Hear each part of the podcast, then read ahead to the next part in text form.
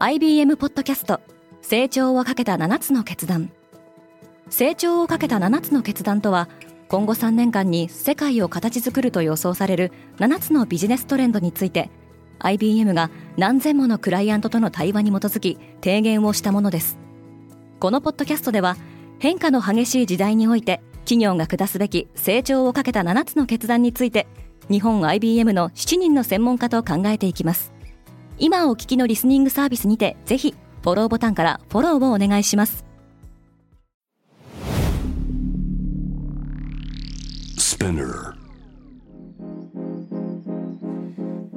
おはようございます。荻野かなです。12月23日金曜日。世界で今起きていること。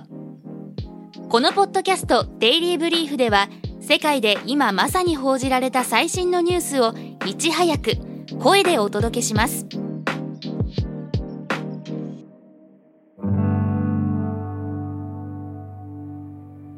アメリカ人の平均寿命が短くなっている。アメリカの CDC 疾病対策センターはアメリカ人の2021年の平均寿命は76.4歳だったと発表しました。2020年より0.6年短くなっており25年ぶりの短さとなりました。新型コロナウイルスの感染拡大や致死性の高い医療用麻薬フェンタニルの蔓延などが影響しているとみられます。サム・バンクマンフリードが保釈。経営破綻した暗号資産交換業大手 FTX トレーディングの前 CEO で詐欺罪などに問われたサム・バンクマンフリードについてアメリカの連邦地裁が保釈を認めました保釈金は2億5000万ドル日本円にしておよそ330億円でパスポートを提出することなどが条件となっています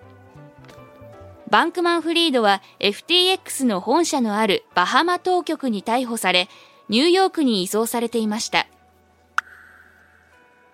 WTO 香港製品への中国製表記の強制を認めない判断。WTO 世界貿易機関はアメリカ向けに輸出された香港製品に香港製ではなく中国製と表記するよう義務付けたアメリカの措置は WTO 協定に違反するとの判断を示しました。アメリカはトランプ政権下で国家安全維持法によって香港の高度な自治が損なわれたとして貿易などでの優遇を撤廃し中国製と表記するよう義務付けていました。インドのワインメーカー注目の初上場スラビンヤーズは22日、ムンバイのインド国立証券取引所で株式公開を行いました。インドのワインメーカーとしては初の上場となり注目を集めていました。しかし、世界経済の減速や中銀が金融引き締めを続ける方針を崩していないことに市場が嫌気し、株価は4%安で初日を終えています。スラビンヤーズは1997年の創業で、アジアだけでなく、ヨーロッパやアメリカでも様々な賞を受賞してきました。インドにはおよそ110カ所のワイナリーがあるとされています。中国は動ける人が足りない。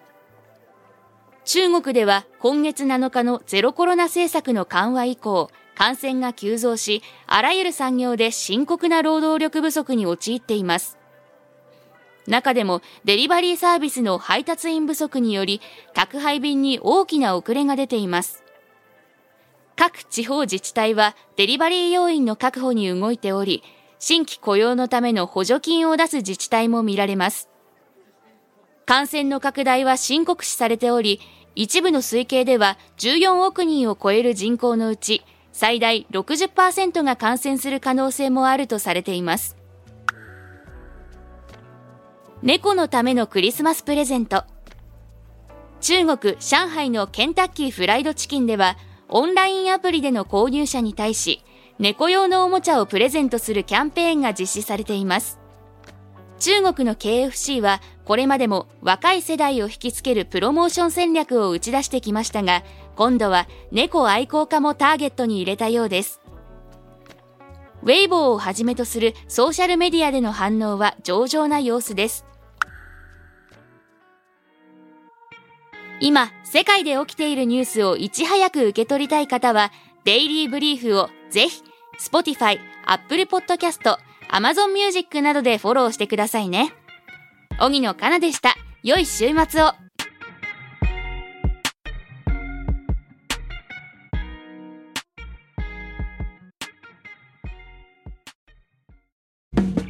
リスナーの皆様より多くのリクエストをいただいている話題のニュースを深掘りしたエピソードを週末の有料版で配信中です